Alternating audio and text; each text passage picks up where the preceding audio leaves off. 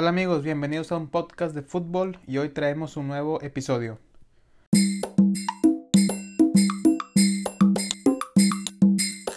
Hola amigos, ¿qué tal están todos? Les habla su amigo Chelo, gracias por escucharnos y por el apoyo recibido. Y bueno, hoy les traigo un equipo que tenía muchas ganas de, de contarles su historia. Son son un equipo realmente divertido y ayer jugaron el partido más importante de su historia.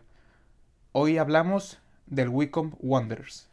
Y bueno, ¿quiénes son los Wycombe Wanderers? Este equipo se funda en el año de 1887. Eh, esta temporada pasada jugaron en, en, em, en, League One, que viene siendo la tercera división del fútbol en Inglaterra. Se ubican en, en, la ciudad de, de em, High Wycombe, a unos 50 minutos de Londres, hacia el oeste. Ellos eh, ascienden al fútbol profesional en 1993, o sea, ascienden de la quinta división a la cuarta en ese año y se han mantenido entre y, desde ese año se han mantenido entre esas dentro del sistema de, de, fútbol profesional en Inglaterra dentro de sus logros eh, más em, recientes incluye llegar a unas semifinales de FA Cup en el, en el 2001 y también semifinales de, la Copa de la Liga en 2007. Y durante ese tiempo, desde 1993 hasta ahora, se han movido más que nada entre cuarta y algunos años han, han em, podido ascender a la tercera división. Juegan en, en, en, en, su estadio que se llama Adams Park que cuenta con, capacidad para unas 9.500 personas. Por unos 60 mm, años, entre 1920 y 1980, fue considerado uno de, los clubes em, amateur o no profesionales más importantes del país. Entonces, tiene sí su historia, pero más que nada fuera del fútbol profesional en Inglaterra. Y hasta el año de 1993 es cuando ya empiezan eh, a aparecer en el escenario del fútbol profesional en el fútbol inglés. Y bueno, en em, parte de lo que representa a este equipo es que ganan el Family Club of the Year Award tanto en 2007 como en 2008, además de la del em, Football League Family Excellence Award en 2012 y 2014. Y bueno, em, una parte muy conocida de, los equipos, pues son sus, sus apodos. Tenemos a los, em, a los Red Devils, tenemos a los Foxes, tenemos a los Blues, tenemos a los Blades. Y pues te pueden parecer em, apodos un tanto intimidantes, ¿no? Pues bueno, los, los Wicom son los Chair Boys, que si lo traducimos son los muchachos silla, los niños silla. Y bueno, esto se debe por por la fuerte presencia de la industria de la madera y la construcción de sillas de la zona. Así de simple.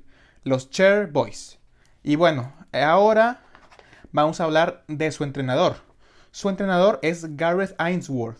Es entrenador del equipo desde noviembre del 2012. Y bueno, si, ves una imagen de él, tiene pinta de, muchas cosas, pero no de un entrenador de, em, de este deporte. De hecho, tiene un gusto y, una afición muy fuerte em, por, por, la música. Hasta es el cantante principal en una banda que, tiene con, con amigos. Y el dato revelador de Gareth Ainsworth es que, es que es el entrenador con más tiempo en un club en las cuatro divisiones de Inglaterra. O sea, es el entrenador más longevo en estos días de, em, de fútbol en Inglaterra. Llámese que lleva em, casi ocho años con el mismo equipo. Y pues él, él entra, él primero había sido en parte de la plantilla del, em, del Wicombe, pero en la temporada 2012-2013 despiden al entrenador actual, bueno, al entrenador de ese tiempo que era Gary Waddock y, Ainsworth, que aún era parte de la plantilla, eh, asume el puesto de, director técnico interino y estaba tanto como jugador como entrenador. Y el equipo pues fue mejorando y, y al final él ya se queda solamente con el puesto del, del entrenador. Y bueno, otro aspecto muy interesante de este equipo es su Supporters Trust. ¿Qué es esto? Es, es una especie de la, la fundación de los aficionados del Wicom. Y bueno, ¿a qué me refiero con esto? Desde su ascenso al fútbol profesional en 1993 han tenido varios ascensos y, descensos entre, entre cuarta división y, y, tercera. Entonces, la mayor parte del tiempo estaban en la cuarta división, ascendían a tercera, pero realmente no se mantenían mucho. O sea, era un equipo que subía y, bajaba, pero más que nada se, situaba en, en League 2, que es la cuarta división. Entonces parecía que el equipo, pues como que no tenía un rumbo muy bien definido. Entonces es cuando llega una fecha clave.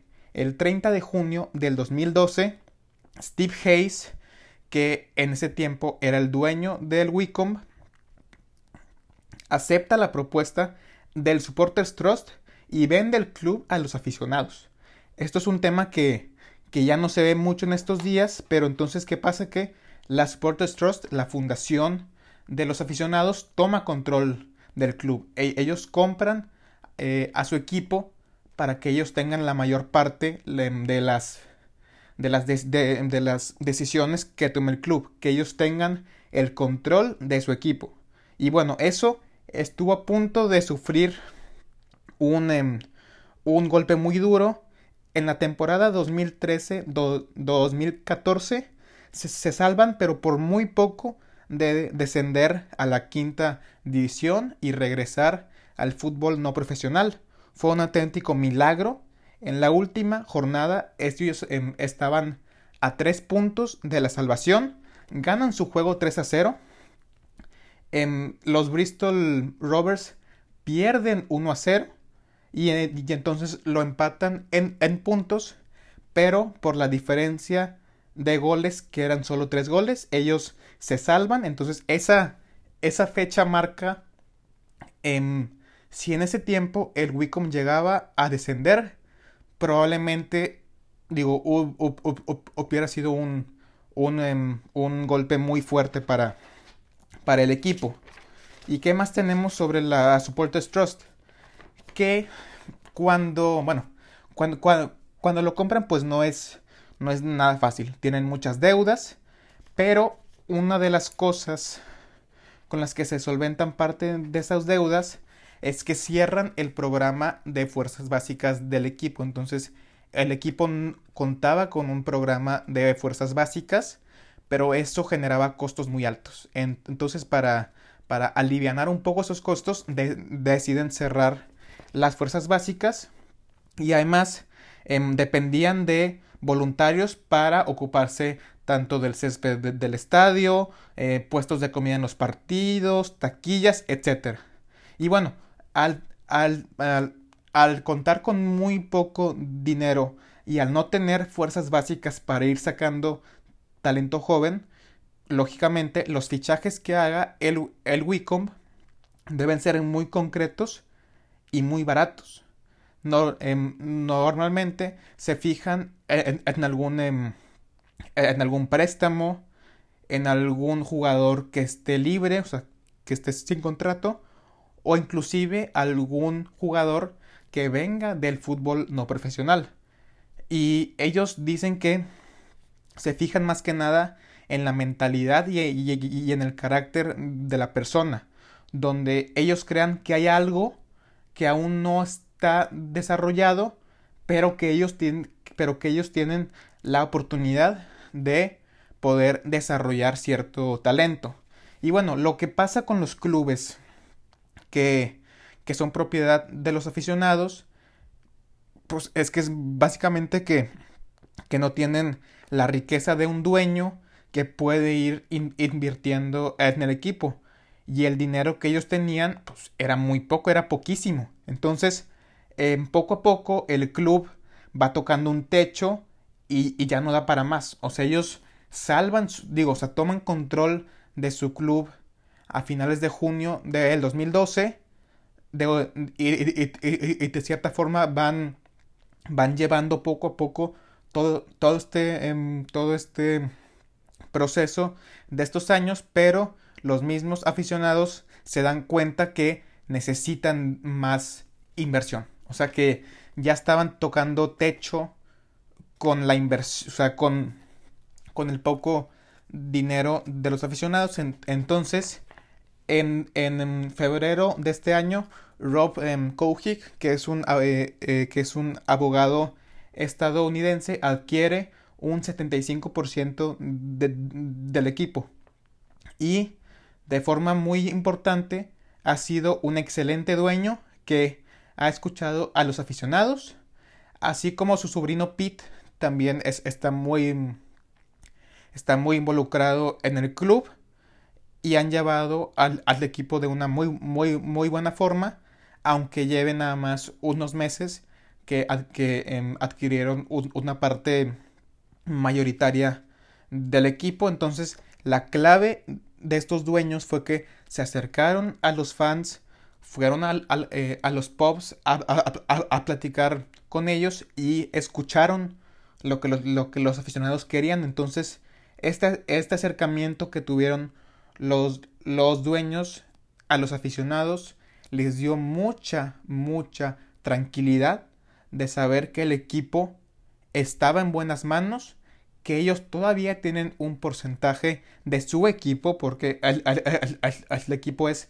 de los aficionados, pero que ahora pueden, pueden, pues ya ven un techo un poco más alto con la llegada de un nuevo, de un nuevo dueño. Y bueno, vamos a hacer una muy rápida pausa porque ya les platiqué un poco de cómo está conformado el equipo, pero ahora vamos a hablar de los jugadores y más importante de esta temporada 2019-2020.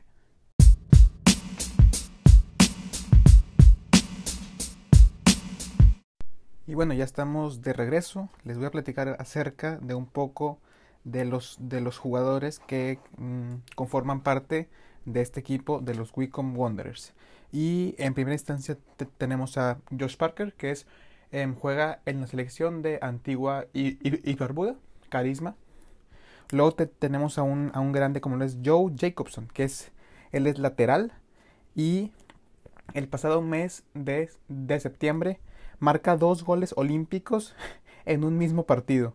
Y en ese juego marca otro gol de tiro libre. Entonces tenemos que se, hizo un hat-trick de goles a, balón parado con, con dos goles eh, olímpicos en un mismo partido. Y, em, acumuló 11 goles esta temporada. Para, para ser un lateral es una cifra increíble. O sea, es un es todo un icono del, de los Wicom Wonders. También tenemos a, a Matt Bloomfield. Él, él es el, el, el, capitán y está en, el equipo desde 2003. Es una absoluta leyenda del equipo. Con esta fueron 17 temporadas consecutivas con el equipo y más de 500 apariciones en todas las competencias para nuestro amigo Matt Bloomfield. Y también tenemos probablemente sea el jugador más, más conocido.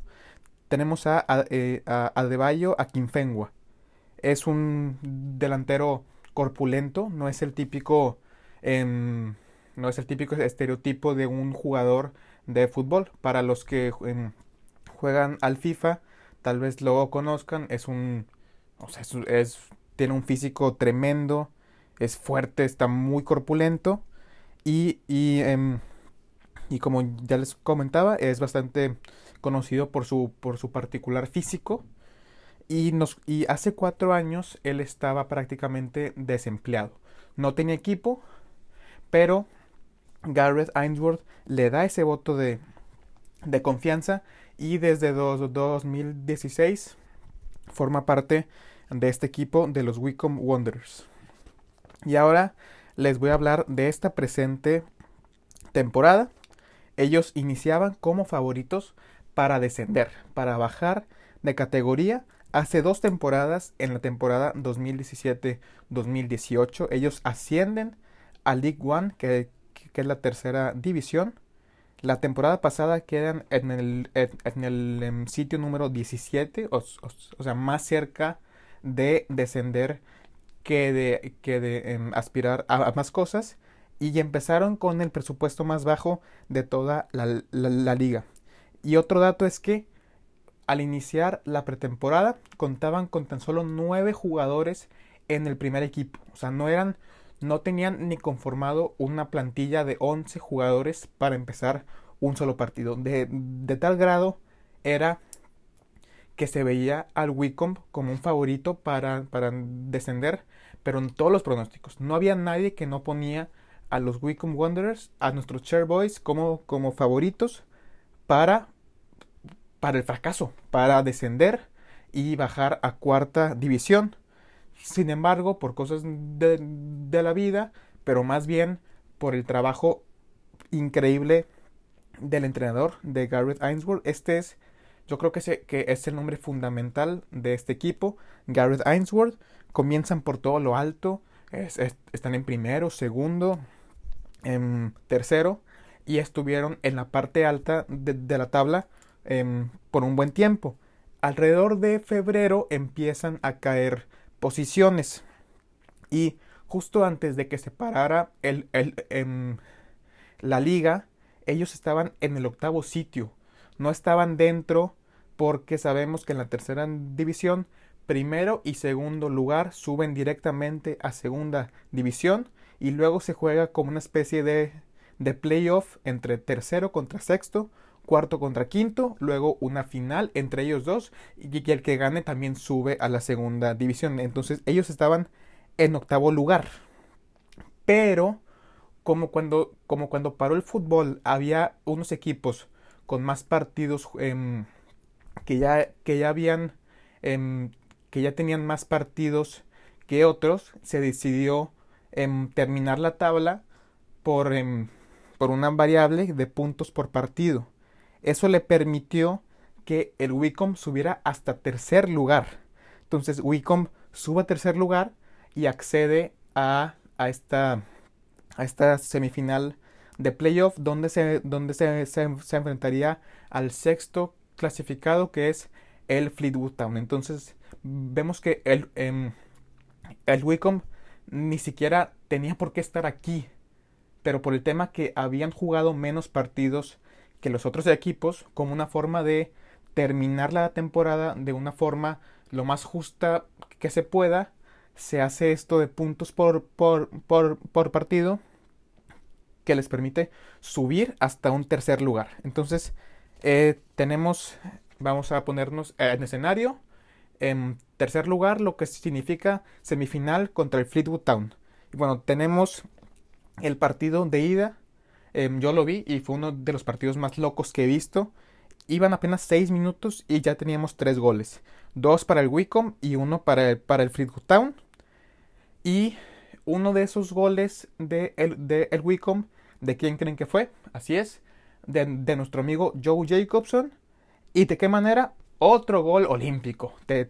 hubo otro gol olímpico de nuestro amigo Joe Jacobson y más eventos que pasaron en el, en el juego. Dos expulsados para el, para el Fleetwood Town. Se cobró uno de los penales más ligeritos, pero hubo otro del, del Fleetwood Town que es un auténtico hachazo.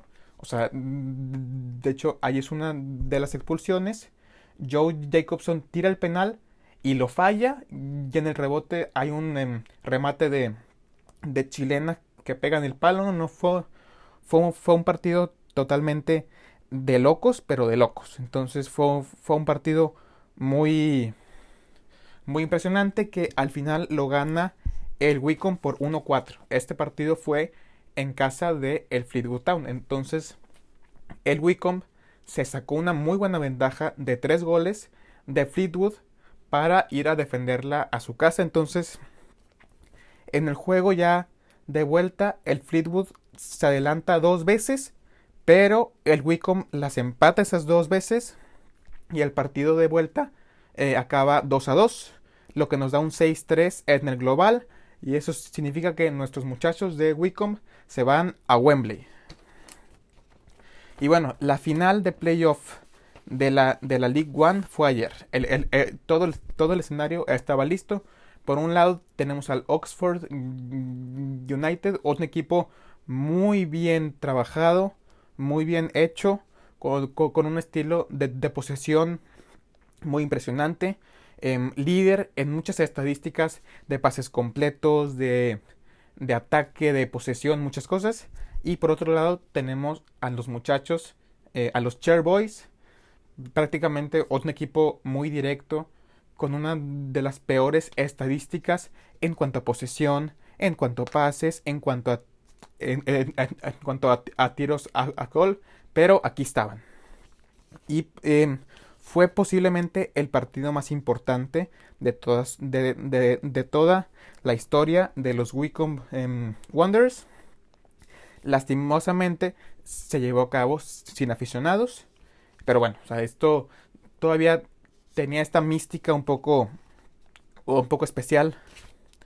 Y así que estaba por un lado Oxford, que era un equipo bastante mejor trabajado en teoría, contra un underdog, contra un equipo que estaba destinado a descender. Fue un partido dramático. Al minuto 9 Corner para Wicom. Em, para, para. Centro de Joe Jacobson a segundo palo. Y ya, ya aparece Anthony Stewart para poner de cabeza el, el 1-0 para Wicom. Entonces ahí fue locura. Luego fue un primer tiempo muy trabado. Con un Wicom esperando. Y un Oxford con, con casi toda la posesión. Mucha posesión, tiros, pero no, pero no entraba. o sea, este fue el, fue el partido que planteó el Wicom. Ellos esperar, tal y como lo habían hecho toda la temporada, es, esperar poca, pocos pases, poca em, posesión y, em, y aprovechar las, las, las pocas eh, oportunidades que, que tuvieran.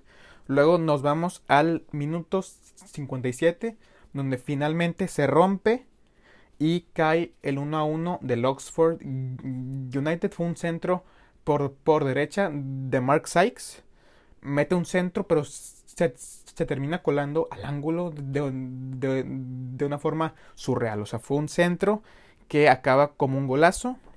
Y luego de eso, Oxford ataca, ataca, ataca. Y de milagro no entra el gol. Also, el portero en eh, muy buenas em, eh, atajadas Así que todo parecía cuestión de, tiempo para que el Oxford encontrara ese 2 a 1. Entonces, al minuto 78, balón largo al frente de, desde la defensa del, del, del Wicom al ataque. Em, llega Onjedinma, corres el balón, puntea el, el, balón y el portero mm, Eastwood lo arrolla. Penal para Wicom. Era increíble. O sea, si hubieran visto el partido, era llegada tras llegada tras llegada del Oxford. Y, en el único balón en largo, la velocidad de Onjedinma se aprovecha y gana un penal que pues, nadie veía venir. O sea, era muy, muy complicado. Y toma el balón Joe Jacobson, que ya había fallado penal en la semifinal falló un penal el día previo al partido que estaban entrenando penales en, el estadio. Toma carrera y gol del Wicom. Cobra sutilmente por el centro y 2 a 1 arriba para nuestros Chairboys. Entonces, digo, fue, fueron minutos de, de puro drama al final. Minuto 90, 91, 92, 93, 94 y el árbitro pita al final del partido y Wicom Wanderers, ese equipo de Championship, Wicom Wanderers lo consiguió, ascendió a segunda división. Y bueno, fueron unas escenas llenas de emoción, alegría, lágrimas. Es una imagen pletórica ver a, ver a em, Gareth en, Ainsworth con, con el trofeo, Matt Bloomfield, Jacobson, Wheeler, em, Alex Samuel, hasta el, hasta el dueño Pete, em, ahí estaba con, con, una gorra y festejando y todo. Entonces, em, digo, son escenas que si te gusta el fútbol se te pone la piel chinita porque ves como un equipo que, que nadie creía, o sea, que nadie fuera de ellos creía en ellos. Nadie, todos lo veían como el favorito para descender por lo que veían de, de fuera. Solo nueve jugadores para empezar la pretemporada. Un, equipo que no estaba bien, bien, bien armado, que había sobrevivido la temporada pasada, que aún era propiedad de sus aficionados y no tenían dinero para sacar esto adelante. Este fue el equipo que contra todo pronóstico de todos los expertos y eso rompió con todo y ellos mismos se lo creyeron, vencieron y ganaron. Este equipo es un, es un vencedor y al final ves las escenas, se te pone la piel chinita. Sea, esto es el, esto es el, el verdadero em, fútbol. Esto es por los que por lo que si nos gusta el, por los que si nos gusta este deporte estos son los equipos que en sí rompen con los pronósticos. No me, no me hablen de eh, Barcelona, Real Madrid, no. Estos son los equipos importantes que con muy poco logran lo inimaginable. Desde el fondo, desde el barro, llegan a segunda división. Este es el fútbol que vale la pena y se ve como la gente de Wicom ama a su equipo, ama al dueño, ama a Garrett Ainsworth y esa, esa em, sinergia que siempre hubo entre equipo y aficionados fue una de, las claves para que este em, para que este equipo llegue a donde está hoy que es que está festejando la hazaña más importante de todos sus años de historia y quiero cerrar con, una frase que dijo nuestro amigo Akinfengua ayer en, una entrevista post partido. Él dice, hace cuatro años aquí estaba yo prácticamente desempleado. Muchas personas dijeron opiniones sobre mí. Y hoy estoy demostrando que la única opinión que importa es la que tienes sobre ti mismo. No importa la opinión de nadie más. La única opinión que importa es la que tienes tú sobre ti mismo y eso es todo lo que necesitas. Y bueno, hasta aquí el capítulo de hoy. Muchas gracias por escuchar y por su apoyo. Y si quieren saber más de el Wicom, si quieren em, conocer su estadio, todo eso, em, le recomiendo ver el video que hicieron los muchachos de la media inglesa que fueron a visitar en Wycombe, fueron al estadio, em, charlaron con, con, con Ainsworth, con, con, con y es un video que refleja muy bien esa conexión del equipo con la comunidad. Y pues, este, sin ustedes del otro lado, esto no sería, esto no sería viable. Ya saben que Em, ya se resolvió el tema de los episodios en Spotify. Ya estamos en, Spotify, Anchor, Apple Podcast, en Google y todo eso. Así que gracias y nos vemos en el siguiente episodio.